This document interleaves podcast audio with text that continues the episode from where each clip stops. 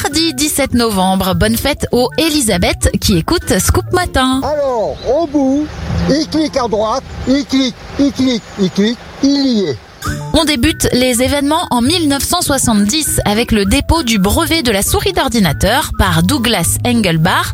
Au rayon foot, Jean-Pierre Papin annonce sa retraite en 1998. En 2005, Albert II est intronisé à la tête de la principauté de Monaco et la première journée d'action des Gilets jaunes a lieu en 2018.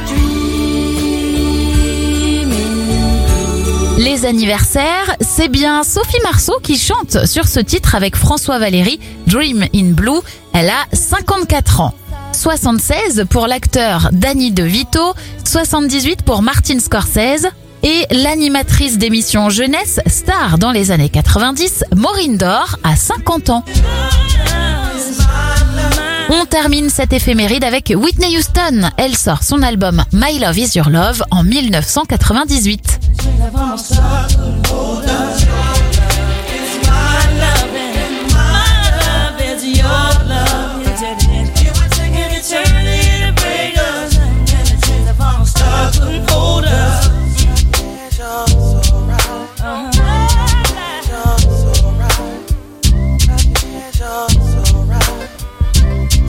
If I lose my fame and fortune